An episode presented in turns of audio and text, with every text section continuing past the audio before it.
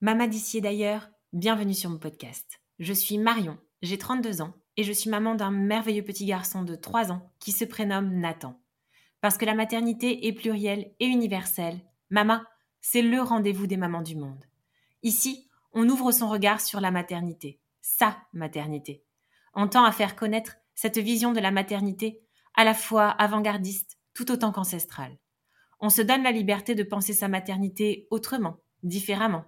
Parce que Mama le podcast, c'est un appel à incarner sa maternité en s'inspirant, se nourrissant des histoires, des us et coutumes, des traditions des mamans d'ici et d'ailleurs. Mama le podcast, c'est un temps qui nous est offert où les histoires sont authentiques et les émotions pures. J'arrête là la présentation de Mama le podcast pour laisser la parole à Célia. Bonjour Célia. Bonjour. Alors, je suis vraiment très contente de t'avoir au micro de Mama le podcast aujourd'hui. C'est toi qui m'as contacté euh, sur Instagram, encore une fois. J'ai été très, très, très agréablement surprise de découvrir ton compte. Euh, c'est le premier compte que je suis qui est en, lien avec les rites, les traditions ancestrales afférents à la naissance en France et en Europe. Euh, un contenu extrêmement riche, donc c'était avec un immense oui que je me suis précipitée pour t'avoir au micro micro pour que tu puisses partager tout ton savoir, toute ton expérience, en tout cas, et toutes tes recherches autour euh, de ces traditions ancestrales qui, cette fois, euh, eh bien, j'ai envie de dire, sont nos racines européennes. Donc, euh, sans plus tarder, je vais te laisser te, te, présenter, nous dire un petit peu ce que tu fais et nous présenter ta vie de petite famille. Très bien du coup, je, je suis Célia et si je devais un petit peu euh, situer ma parole, enfin dire d'où je parle, et du coup, je suis une femme cis blanche. Je suis mère de famille et je suis doula et éducatrice des jeunes enfants. Euh, et dans la famille ben, que j'ai créée avec mon compagnon, euh, nous avons deux enfants qui ont 7 ans et 11 mois. Euh, et j'habite en région parisienne, à Pantin. En réalité, principalement, je, m'occupe de mes enfants de mon bébé. Alors, si on revient un petit peu sur euh, sur toi, sur euh, ta maternité, en plus là, tu es en plein dedans aussi euh, encore tout récemment avec ton dernier. Peut-être si on revient sur des moments phares clés qui ont marqué ta maternité et, euh, et notamment euh, si tu peux nous dire aussi si tu as euh, au cours de ta grossesse, de tes grossesses, de tes accouchements, toi-même pratiqué des, des, des, rituels ancestraux notamment? Oui, euh, alors, ben, effectivement, le fait que je sois devenue euh, doula et éducatrice de jeunes enfants aujourd'hui, ben, c'est l'arrivée de, de, mon premier enfant. Le fait de devenir mère euh, qui a changé un petit peu ma perspective. J'étais déjà dans le domaine de l'éducation, euh, mais avant cela, ce qui m'avait vraiment intéressé, c'était plutôt l'apprentissage. Comment est-ce qu'on apprend, que ce soit dans l'école ou hors de l'école. Voilà, j'ai un master en sciences de l'éducation, je me suis spécialisée en innovation pédagogique, j'ai une formation Montessori. donc voilà, donc c'est le fait de, de, devenir mère et aussi le fait de d'accompagner euh, la naissance de ma nièce euh, qui a euh, changé les choses pour moi. Ouais. Euh, voilà, du coup, assez rapidement après la naissance de mon fils, j'ai créé mon association. voilà, où du coup, c'est un, un, café des parents et des enfants où on accompagne la parentalité, on accompagne les mères, notamment, notamment celles qui sont en grande précarité et logées au SAMU social. Euh, et euh, voilà, et du coup, euh, j'ai effectivement, en tout cas pour cette deuxième grossesse, fait des rituels parce que pour la première, je connaissais rien de tout cela. Euh, j'étais pas là encore. Euh, voilà, mon, mon, aîné est né en 2015. Euh, mais c'est vrai que c'est quelque chose qui m'a manqué en fait, et que c'était aussi ça que je voulais retrouver en devenant doula. C'était aussi célébrer ces passages, c'était aussi remettre de la sacralité et du coup, euh, ben, quand j'ai découvert l'univers des doulas, ça m'a vraiment semblé évident. Euh, et du coup, ben, pour cette deuxième grossesse, ben, je me suis fait plaisir. J'imagine. j'ai fait des rituels euh, avant de tomber enceinte, pendant ma grossesse, euh, notamment euh, un mama blessing avant avant d'accoucher. Ouais. Et ensuite, euh, j'ai fait un cercle de relevailles, et bien pour célébrer la fin du coup de de ces 40 jours euh, postpartum de, de, cette quarantaine, comme, comme on dit. Et, et du coup, c'était deux instants très beaux et j'ai vraiment particulièrement aimé euh, bah, du coup ce, ce, cercle de clôture que j'ai trouvé qui n'était pas si courant, mais qui moi m'a vraiment beaucoup apporté, m'a permis justement de bah, de déposer ce qu'il y avait à déposer. voilà, c'était très beau, très émouvant. Et puis bien sûr, dans les deux, j'ai j'ai abondamment saupoudré tout ça de, de tradition européenne, donc c'était vraiment chouette. Tu peux dire aujourd'hui que cette façon, ces rituels que tu as mis en place pour euh, la naissance de ton deuxième enfant, euh, t'ont vraiment aidé, mieux armé et, euh, et, en tout cas pour incarner au mieux ta maternité et accepter tout ce qui va avec, les vagues émotionnelles ou autres que l'on peut avoir? Est-ce que vraiment ces rituels t'ont permis tout ça? Oui, alors, enfin, je sais pas si ça m'a mieux armé parce que ça, c'est aussi bah, tout le travail que j'ai fait en, tant que doula. Mais en tout cas, oui, ça a été clairement un, un, soutien ben, émotionnel et, et spirituel. Enfin, après, bien sûr, ça dépend des personnes, mais en tout cas, pour moi, c'était c'était important de, de marquer ces transformations, de marquer ces étapes. De, je saurais pas comment expliquer exactement parce que c'est des choses un peu subtiles, mais oui, de les de les incarner mieux en fait, de les en quelque sorte digérer. Alors comment tu es, euh, tu t'es dirigé, tu as cheminé vers euh, ces traditions ancestrales? C'est quelque chose euh, qui t'a toujours passionné ou c'est vraiment la maternité qui a révélé cette passion? Alors c'est c'est c'est plus en réalité en devenant doula. Enfin comment dire? Si j'ai toujours senti cette chose qu'on avait besoin de, de marquer ces étapes avec avec des rituels, mais c'est pas que ça qui m'intéresse, c'est vraiment en fait tout, de comprendre aussi d'où nous venons. Euh, parce qu'en fait, euh, quand bah, quand j'ai découvert le métier de doula, j'ai bah, j'ai voulu, bah, comme tout le monde, acquérir des outils pour mieux accompagner les jeunes parents, notamment en postpartum. Euh, du coup, bah, j'ai découvert euh, tout ce monde en fait que je connaissais absolument pas. Euh, voilà, de soins rebozo, de cuisine ayurvédique, de mmh. yoga périnatal, de concept de mois d'or. Ça, c'était vraiment quelque chose dont j'avais jamais entendu parler. Et, moi, dans mon expérience de maternité euh, avec euh, avec mon, mon, fils, quand il est né, j'ai vécu en quelque sorte un mois d'or sans connaître ce que c'était, mais parce que aussi dans ma famille, euh, c'est quelque chose que ma mère m'a toujours dit quand on a des enfants et eh ben on a sa mère ou sa sœur qui vient s'occuper de nous et c'est normal et nous on reste assis sur son canapé ou tranquille avec quelqu'un qui s'occupe de nous c'était quelque chose qui était ça déjà présent dans ma famille euh, et puis bah dans la famille de mon compagnon aussi parce qu'il est d'origine camerounaise donc en fait, tout ça, c'était normal. Et quand on a eu notre fils, tout le monde s'est occupé de nous. Et voilà, nous, on a kiffé, quoi. Ouais. Euh, et c'est vraiment en devenant doula que j'ai découvert euh, cette autre réalité que bah, souvent, en fait, les jeunes parents sont très seuls et que les, les personnes qui enfantent euh, aussi, parce que bah, souvent, l'autre parent retourne travailler, quoi. Donc ça, là, je suis un petit peu tombée des nues. Vraiment, quand on m'a parlé de ça, au départ, je dis, bah, pourquoi faire? Oui. Et en fait, je me dit, ah oui. Alors, effectivement, et en fait, il y a un gros besoin, quoi. Mais donc, j'étais, j'étais très naïve à, à propos de ça. Euh, donc voilà, donc bien sûr j'ai souhaité euh, eh ben me former euh, et puis j'ai notamment la toute première formation que j'ai faite quand j'ai voulu devenir doula, ça a été le rebozo. Oui. pour moi, ça a vraiment été une formidable découverte autour du massage Enfin, j'ai appris qu'on n'avait pas le droit de dire massage, qu'il fallait dire toucher bien-être. Ouais. Donc, euh, peu importe. Je le savais pas, donc tu m'apprends quelque chose aussi. euh, enfin, voilà, en tout cas, peu importe le fait d'aller euh, toucher l'autre, de lui apporter de la bienveillance. Et, et c'était vraiment quelque chose qui était totalement inconnu pour moi. Euh, c'était un peu l'idée, j'ai vu de la lumière et je suis rentrée. Ouais. parce que moi, j'avais vraiment une vision, comment dire, euh, un peu classiste que finalement ce, ces soins, ces soins du corps, ce truc de bien-être, c'était euh, réservé un petit peu à des gens qui avaient euh, des moyens et que c'était pas vraiment quelque chose d'indispensable. Mm. Euh, voilà, et moi j'avais jamais été cliente, utilisatrice de, de, ce genre de choses. Quoi. mais donc je me trompais. je pense que c'est essentiel et que moi ça m'apporte énormément dans ma pratique. je trouve que c'est tellement ça apporte vraiment une autre dimension quand euh, on parle avec une personne, qu'on l'accueille dans, ben, dans tout ce qu'elle est, et que en plus on prend soin d'elle, qu'on voilà, qu'on la masse, qu'on la berce, qu'on la nourrit. Genre c'est vraiment ça donne une dimension super puissante à, ce qu'on peut offrir aux, personnes. C'est très beau. Et puis pour moi, ça a aussi été une grande reconnexion avec le corps des autres femmes, avec mon corps aussi à moi, parce qu'on est tellement imprégné de ces injonctions normatives sur sur le corps des femmes qu'en fait, je me suis rendu compte que on voit peu de corps, d'autres corps euh, dénudés de, de, de vraies femmes de la réalité, on voit celle des magazines. Et du coup, en fait, on a une, une vision qui est complètement biaisée. Et, et quand on laisse quelqu'un et quand on est dans cette optique de lui offrir de la bienveillance, de la douceur, ben les gens ils sont magnifiques en fait. Donc ça a été très beau aussi ça. Donc euh, donc voilà. Donc au départ j'ai découvert tout ça.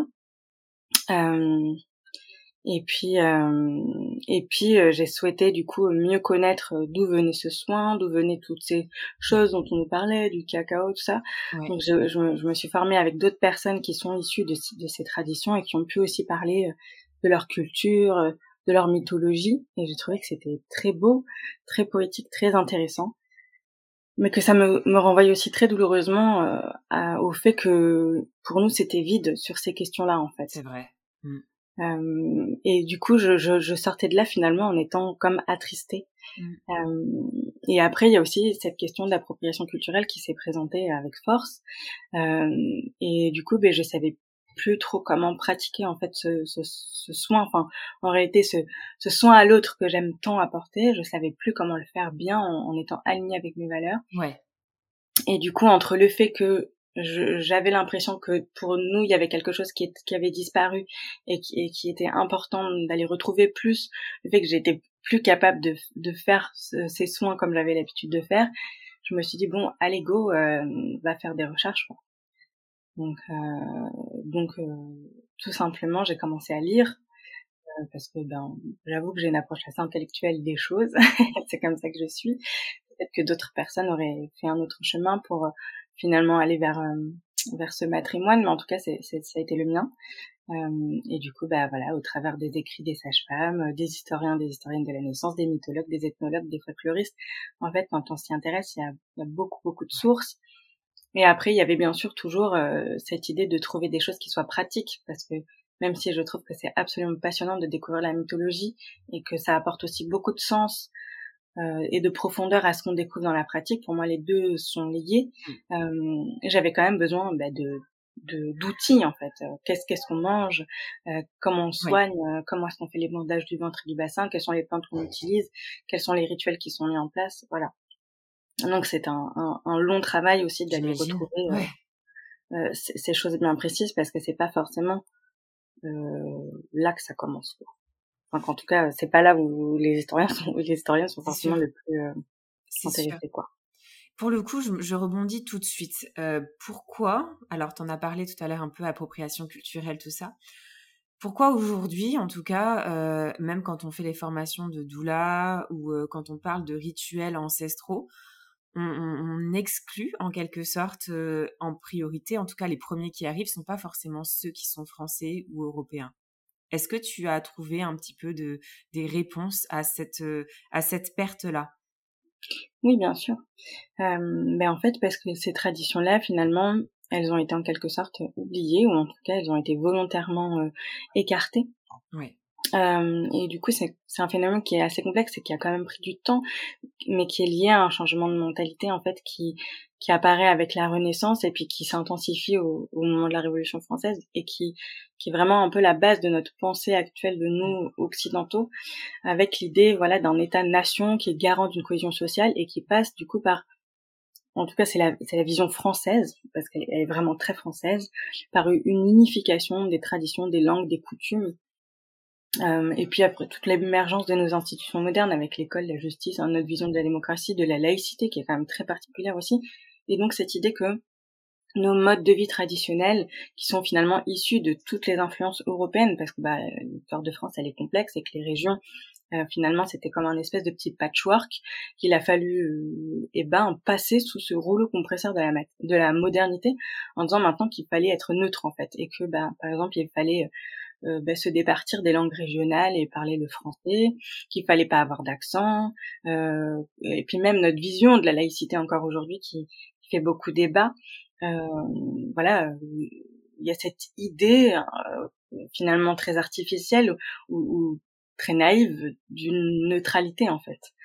Euh, et du coup, bah aussi se départir de nos traditions chrétiennes. Enfin, pas que je sois passionnément chrétienne, pas du tout, mais, mais ce que je veux dire, c'est qu'en tout cas, euh, en, en, perdant aussi ces rituels chrétiens, on a aussi perdu ces sources païennes euh, que le christianisme contenait. Et en fait, euh, même d'un point de vue culture générale, aujourd'hui, enfin, moi j'ai fait des études de littérature et de théâtre, donc j'ai beaucoup étudié ben, euh, tous les textes antiques et aussi euh, biblique d'un point de vue en fait littéraire et c'était très riche euh, pour pour ma culture générale. Mais je me rends compte aujourd'hui notamment quand, quand, je fais ma transmission que beaucoup de gens ne, connaissent pas euh, ni la mythologie grecque et romaine ne connaissent pas non plus les textes bibliques. Enfin voilà ça on, on s'est coupé en fait simplement d'une partie de notre culture. Euh, donc il y a, y a, voilà cette, cette vision-là, et puis il y a aussi l'arrivée de la science et de la médecine moderne, euh, et que ben voilà les médecins, les sages-femmes, euh, enfin en tout cas les, les praticiens de, de, cette science moderne ont aussi euh, ben, un peu euh, balayé ce qu'il y avait avant, euh, et ils supportaient pas la concurrence des soins et des médecines traditionnelles que représentaient les matrones, les guérisseurs, les guérisseuses, les rebouteux, les reboteurs, voilà qui ont été décrits comme des charlatans ignares Mm. et que c'était un passé obscur dont il fallait euh, se départir. Et puis pendant toute cette période aussi, c'est aussi la période de, de la colonisation, de l'esclavage, du commerce triangulaire, d'une idée d'une Europe euh, civilisée qui doit dominer les autres, dominer les autres cultures, que les femmes c'est des mineurs à vie, enfin voilà, alors que c'est un petit peu tout ça qui se mélange en fait et qui je pense imprègne encore finalement beaucoup aujourd'hui notre regard euh, sur le monde certainement à notre corps défendant, enfin, euh, mais mais qui est quand même là en fait et on, on s'en rend pas compte. Euh, voilà, donc en gros on a un peu jeté euh, le bébé avec l'eau du bain et puis bah du coup nos traditions elles ont lentement décliné avant de bah, de disparaître finalement pendant cette période d'entre-deux guerres quoi. Dans ta pratique aujourd'hui en tant que doula, est-ce que tu as des freins ou pas? Euh, Oui et non. Enfin c'est vrai que pas pas tant que ça en réalité. Enfin j'ai l'impression que pas tant que ça, mais en fait, par exemple, les personnes qui auraient souhaité que je les accompagne lors des naissances ces dernières années, euh, et qu'elles ont été des personnes, on va dire, polies et sages, et du coup, elles ont demandé euh, si elles ah. pouvaient euh, amener leur doula avec elles euh, le jour de la naissance, on a répondu non. Voilà. Donc, mais c'est vrai que par exemple, quand j'ai accompagné ma sœur lors de son accouchement, euh, bah déjà en fait on n'a rien demandé du tout, on s'est pointé et puis c'est tout. Ouais. Après j'avais aussi c'était ma sœur. Mais même si ça ne l'avait pas été, on, on, aurait simplement pu dire que j'ai que j'étais son amie, que je, enfin voilà, que j'allais être là quoi. oui, c'est ça, c'est euh, ça. Mais c'est vrai que les gens euh, osent pas, ils sont polis. Et puis ensuite, surtout, il y a la question d'avoir euh, son, son, compagnon, sa compagne. Est-ce que je comprends complètement? Et du coup, en fait, souvent, bah, les hôpitaux euh, disent qu'il peut pas y avoir deux personnes. c'est ça.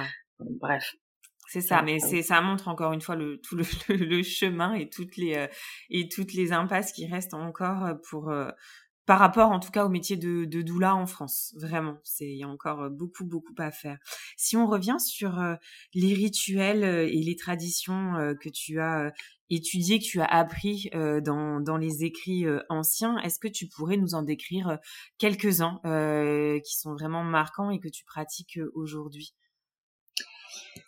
Euh, oui, alors en fait, il y en a. Il y en a plein, j'imagine. ouais, il y en a vraiment beaucoup. En fait, euh, c'est très riche. Ouais. Euh, et puis, je suis en fait un peu aussi en permanence en train de bah, d'essayer parce que enfin, voilà, genre qu'est-ce qu'est-ce qui fonctionne tout ça.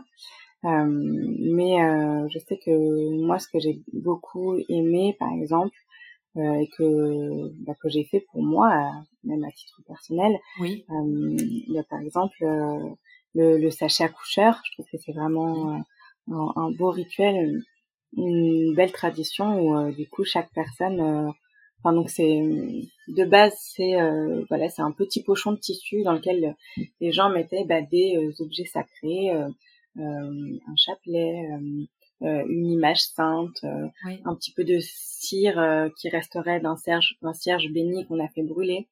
Et tout ça était euh, conservé dans ce petit pochon de tissu. On mettait aussi par exemple des prières qu'on avait euh, pliées dedans, et puis qui se transmettaient de génération en génération, qui se transmettaient aussi aux voisins, aux voisines. Ouais.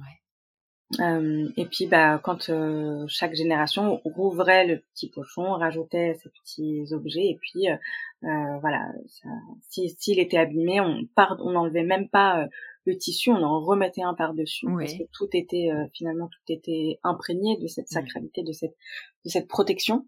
de toute cette énergie qui se rajoutait. Et du coup, j'ai voulu reprendre cette, cette belle tradition. Et du coup, j'ai demandé aux personnes qui sont venues, par exemple, du coup, à mon mama blessing euh, de ramener un petit objet symbolique. Donc j'ai bien expliqué que c'était pas la valeur de l'objet en soi qui était importante, mais mais vraiment plus euh, bah, le symbole qu'on mettait. Et puis chaque personne l'offre en disant pourquoi est-ce qu'il a choisi ça. Alors ça peut être euh, un, un, poème que la personne a écrit, puis elle le lit, puis elle, elle dit pourquoi est-ce qu'elle a choisi ce poème. Ça peut être voilà un coquillage euh, parce que ça rappelle des vacances ou je ne sais quoi. Bref, donc ça, ça fait un moment très émouvant. Et puis la personne elle elle peut les garder dans un petit pochon de, de tissu. Donc, euh, donc voilà, c'est des petites choses simples comme ça. Euh, et après, je sais qu'il y a aussi des rituels que je trouve aussi beaucoup plus drôles, euh, même si aujourd'hui ils ont ils ont moins de moins de sens, mais qui en réalité sont toujours pratiqués. Par exemple, dans le Berry, euh, il y a un saint qui s'appelle Saint Greluchon. C'est un saint euh, phallique euh, donc euh, ça veut dire qu'il a un phallus en bois. Euh, et du coup les, les, les femmes venaient gratter ce, ce, phallus de bois, récupérer de la poussière de, bois, la mettaient dans un verre d'eau et la buvaient. et ça au 19e siècle ça a énervé un prêtre parce que bah du coup ça abîmait la statue. Du coup il avait décidé d'emmurer la statue. Alors du coup les femmes elles allaient se frotter contre une statue d'un gisant qui était un comte local qui était enterré dans cette chapelle donc elles allaient se frotter dessus. Alors du coup, ça l'a encore énervé. Donc il a mis un grillage autour de ce gisant. Il, il a emmuré la statue. Et alors du coup, les gens ils sont allés gratter la dalle de pierre euh, pour récupérer cette poussière et pouvoir continuer euh, leur, euh, leur rituel. Et ça existe encore aujourd'hui. Incroyable. Donc euh, il y en voilà, il y en a plein des petites histoires comme ça qui sont qui sont qui sont amusantes et, et en même temps on voit bien que même si on est bah, rentré dans ce monde de la modernité, de la science et de la pensée euh, logique, mmh. euh, finalement, quand on est en détresse et que voilà, on n'arrive pas à concevoir un enfant et qu'on attend qu'on entend, mmh. bon, on se dit qu'est-ce que ça coûte Totalement. et d'aller gratter euh, Totalement. de, de bois, genre, on voilà, pas. Un accent dans le Berry, le message est passé. Euh, non, c'est super, c'est super intéressant, effectivement, puis toujours cette forte euh, connotation au symbole, à, la symbolique qu'on y met derrière. Donc c'est euh, c'est hyper intéressant. De quand datent les, les plus anciens euh, écrits que tu as étudiés? Alors moi, je me suis beaucoup intéressée à l'époque moderne, du coup à partir de la Renaissance, parce que c'est là où finalement on a le plus de sources. Ouais. Euh, mais enfin voilà, j'ai aussi trouvé des rituels qui datent, qui datent du Moyen Âge et certains sont, je trouvais assez émouvants. Par exemple, il y en avait un sur si une femme elle avait perdu un, un enfant euh, et euh, du coup par exemple pour du coup euh, faire passer sa, sa, douleur en fait elle elle pouvait aller sur la tombe de l'enfant prendre un de la terre franchement du coup retourner le, la mettre dans un linge noir et puis la enfin dans un dans de la laine teintée en noir et puis aller la vendre à un marchand en disant je te je te vends cette laine euh, qu'elle disparaisse avec euh, le grain de tristesse, quelque chose comme ça. Et ça, c'était ouais. pas daté du Moyen Âge. Mais euh, ce qui est aussi vraiment intéressant, c'est de voir qu'en fait, même si ces traditions, euh, ces rituels qui existent même encore aujourd'hui, euh, parce qu'en fait vraiment il y en a plein quoi. quand on remonte le, le fil de, de l'histoire, quand on s'intéresse, on se rend compte qu'en fait ils sont très très anciens et par exemple, on le voit avec tout ce qui est les ceintures de naissance qui ont été utilisées jusqu'au début du XXe siècle, avec euh, vraiment une, variété de d'usages de ces ceintures. Ça pouvait être des rubans qu'on mettait mm. autour du ventre, ça pouvait être des ceintures qu'on mettait autour des hanches pendant la naissance. Euh, et ben euh, en fait on, on, peut faire le lien avec euh, les traditions antiques des cultes à Artémis. Donc euh, on, on, voit comme c'est long en fait, comme ça comme ça se perpétue et comment finalement même le changement euh, bah, de religion avec des religions païennes puis une religion chrétienne finalement n'a pas n'a pas arrêté oui. ces rituels c'est ça. Ouais ouais c'est ça. Alors le soin euh, dont on a choisi en tout cas de parler aujourd'hui, faire un focus dessus, c'est le fameux soin des matrones que euh, dont tu parles d'ailleurs euh, aussi régulièrement sur sur tes publications. Est-ce que tu peux nous justement nous développer Qu'est-ce que c'est En quoi consiste-t-il Et quels sont les bienfaits surtout de de, de ce soin? Alors oui, du coup c'est qu'il a pas mal de bienfaits. Enfin, l'idée, c'est, il a vraiment été pensé comme un, comme un, un soin pour les personnes qui viennent d'enfanter, et, et c'était quelque chose qui était pratiqué du coup dès la naissance du bébé en fait, euh, et qui était fait euh, tous les jours sous forme de plein de petits soins différents, euh, et que du coup, moi, j'ai condensé d'une façon un peu artificielle pour que ça, ça tienne sur deux heures et demie, trois heures, parce que ben, hélas aujourd'hui, euh, tout le monde ne peut pas se permettre d'avoir euh, une doula euh, qui, qui viennent tous les jours chez soi pour euh, pour faire ces différents soins. Oui. Euh, du coup, voilà, c'est une façon de le faire en, une fois. et du coup, je me suis principalement basée du coup sur les écrits de, de Louise Bourgeois, qui elle les a vraiment détaillés avec vraiment très méticuleusement. Oui. et j'ai trouvé ensuite beaucoup de références euh, dans d'autres textes qui, qui confirmaient qu'effectivement ces soins avaient lieu euh, ben, dans toute l'Europe euh, et notamment le bandage du ventre et le bandage du bassin. Euh, mais voilà que elle, elle, elle l'a vraiment fait de, de façon très comment dire brillante. Oui. on voit qu'elle aimait faire ça quoi. Oui. et du coup, l'objectif, ben, c'est d'accompagner cette transition finalement d'un point de vue physique, d'un point de vue émotionnel, de venir euh, euh aider euh, ben, euh, le corps à se remettre en faisant ben, des frictions sur le ventre. On va remettre du mouvement, on faire circuler le sang, faire circuler la lymphe. On va aider les organes internes à retrouver leur place avec en faisant le bain de vapeur mmh. et les plantes médicinales qui sont utilisées, qu'elles utilisaient. J'ai regardé, elles ont effectivement toutes des propriétés utérotoniques. Donc c'est pas pour rien qu'elles étaient mises là. Euh, et ben ça va aider euh, la cicatrisation du périnée, ça va lutter contre les hémorroïdes, lutter contre les varices vulvaires, euh, aider euh, le vagin et l'utérus à reprendre euh, leur place. il y a aussi des frictions sur les jambes. Là encore, on va stimuler la circulation sanguine parce que ben, on sait que mmh. après une naissance, voilà, il, y a, il peut y avoir des soucis même graves au niveau de de, de ces phlébites, enfin de, cette circulation sanguine des jambes. Donc ça, c'était bien sûr déjà connu. Mm.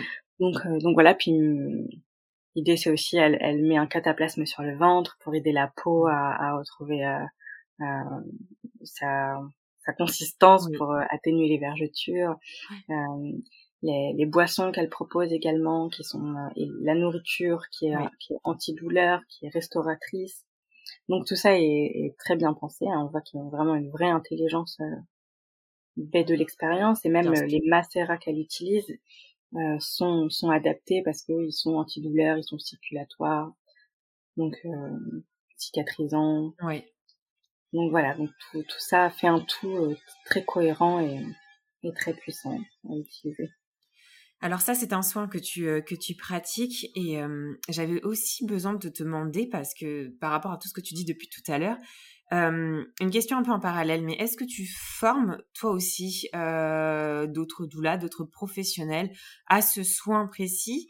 Et est-ce que tu informes aussi, parce que tout ton savoir, euh, j'ai envie de dire, mérite d'être transmis, est-ce que aussi tu, tu, tu organises en tout cas euh, des sessions où tu peux euh, transmettre tout ce savoir-là? Oui, tout à fait. Du coup, j'ai une transmission qui dure trois jours. D'accord. Où, on aborde à la fois toutes ces questions théoriques, ces questions pratiques, la cuisine, le soin des matrones, les mmh. plantes, et puis bah, d'où viennent aussi toutes ces, toutes ces traditions et qu'elles étaient un petit peu mais la vision du monde, hum, euh, voilà, d'avant cette période euh, finalement moderne, qui a, qui a tant changé notre regard. Sur la question de la hum, de l'alimentation restauratrice, tu en as parlé dans le soin des matrones, sur les boissons, sur euh, l'alimentation qui est prise, qui est très très importante euh, euh, en postpartum principalement. Est-ce que hum, j'avais un petit euh, focus sur l'une de tes dernières publications.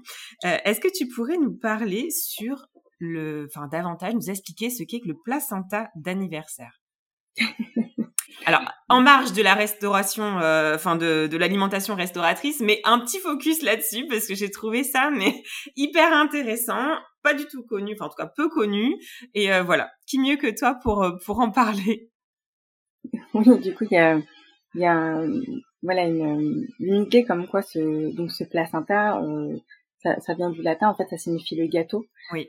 et et euh, on, on, le retrouve dans, dans les rites euh, dans les rites placentaires euh, qui sont voilà qui où en fait il y avait certainement une placentophagie en fait oui.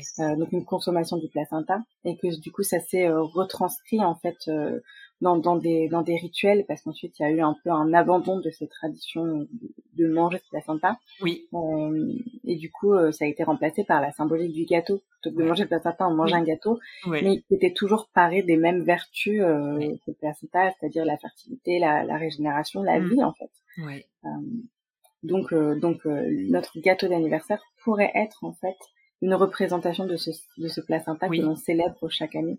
Mais je trouve que c'est très beau, d'autant plus dans notre culture où nos placentas nous, nous sont volés en fait. Euh, c'est compliqué de les récupérer. Mm. Euh, et ça, on le voit bien dans l'histoire, comment comment c'est vraiment la médecine qui a imposé ça. Euh, les sages-femmes, quand elles allaient dans les foyers, voilà, à partir du 19e siècle, elles refusaient de rendre les placentas aux familles. Normalement, ils étaient enterrés sous la maison, dans le jardin, un lieu bien précis. Euh, et elle refusait de, de, les rendre et elle les jetait dans la cheminée pour les brûler. Donc, euh, donc voilà, ça, ça s'est fait aussi de façon assez mm. violente. Euh, ouais, ouais. Euh, mm. cette, cet abandon des traditions en fait. Enfin, ça a été clairement un abandon forcé. Oui, oui, donc, oui. voilà. Et, c'est marrant parce que en allemand, alors je saurais pas plus dire le mot en allemand parce que bah, je pas, enfin je ne parle pas du tout allemand, mais en fait le mot placenta ça veut dire le, le gâteau de la mer. D'accord. C'est très clair en fait. C'est ça, super intéressant en tout cas, euh, effectivement. Et alors sur l'alimentation restauratrice euh, que tu proposes, toi notamment dans le soin des matrones, euh, entre autres, qu'est-ce que tu pourrais nous dire sur l'importance justement de cette alimentation à avoir en postpartum? Mais euh, simplement que le, corps qui a créé un, un enfant, euh, un bébé, ben en fait euh, c'est juste euh, ben, le travail le plus exigeant qu'il puisse y avoir pour le corps humain, mmh. qu'on va puiser très loin dans nos réserves. Et c'est pas pour rien qu'on dit que justement il y a une, une, expression qui dit un enfant une dent, mmh. où en fait on va tellement prendre dans notre dans notre calcium, dans nos minéraux qu'en fait on peut carrément bah, développer de l'ostéoporose, des caries, des choses comme ça. Mmh. Donc c'est vraiment important de se nourrir correctement avant pendant et après une naissance, oui. notamment quand on allait. Voilà, les besoins en collagène ils augmentent, les besoins en fer, les besoins en minéraux, enfin en fait tout augmente. Oui. Euh, et, euh, et, ça c'est même si on en parle de plus en plus, euh, c'est pas encore assez pris en compte. Et du coup, euh, pareil, ben, nos traditions, c'était c'était très clairement marqué aussi, et on, on, on nourrissait les jeunes accouchés d'une certaine façon. Pareil pendant la grossesse. Euh, par exemple, les femmes avaient le droit euh, même en se baladant, d'aller euh, prendre tous les fruits des vergers. Enfin, elles pouvaient manger autant qu'elles voulaient, euh, alors que normalement c'était interdit, mais quand on est enceinte, il y avait ce passe droit en fait, par rapport à la nourriture. Ouais. Donc voilà, et ben pareil, j'ai retrouvé en fait d'anciennes recettes de cuisine dans ces textes, voilà, où par exemple Louise Bourgeois, elle nous parle de la soupe de la couchée, euh, qui est donc une soupe antidouleur et elle met des épices, elle, met certains éléments exprès pour du coup venir nourrir, régénérer et puis bah, soutenir ce corps euh, qui vient d'accoucher. Et on est trouvé aussi beaucoup d'autres et c'est aussi beaucoup des recettes euh, familiales en fait euh, dont on a dont on a l'habitude. Mais mais voilà des, des viandes riches en collagène, mm. de bouillon de poule, les œufs, le lait frais, la crème, tout ça, ça fait partie de ces éléments restaurateurs qui sont un peu nos super aliments à nous mm. et qu'on et qu'on redécouvre aujourd'hui. Là, il y a il y a beaucoup à propos du bouillon d'os. je veux dire, Enfin, c'est, c'est, voilà, c'est aussi un retour à, à nos traditions. Totalement. Donc, euh, du coup, euh, une des boissons que j'adore, par exemple, c'est, c'est le lait de poule. Oui. C'est délicieux. Euh, tout le monde connaît de nom, mais finalement, il n'y a pas tant de gens que ça qui le cuisinent. C'est vrai. Si on aime la crème anglaise, ça, ça s'en rapproche un peu. Oui. En moins, peu moins riche, mais euh, oui, oui, voilà, oui. c'est quelque chose que j'aime beaucoup faire et que, que tout le monde aime. Enfin, beaucoup de gens aiment en tout cas.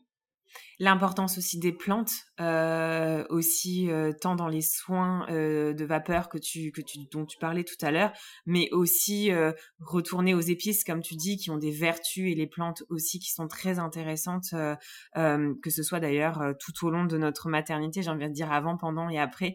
là aussi, tu proposes aussi des, un, retour ou en tout cas un, un enseignement sur les vertus de ces plantes? Oui, bien sûr. Et puis euh, le soin des matrones est très riche en plantes. Mm. Euh, voilà, elles, sont présentes euh, ben, dans le bain de vapeur, dans le cataplasme, dans les macérats, donc euh, en hydrolat aussi. Donc vraiment, on les utilise presque de toutes les façons.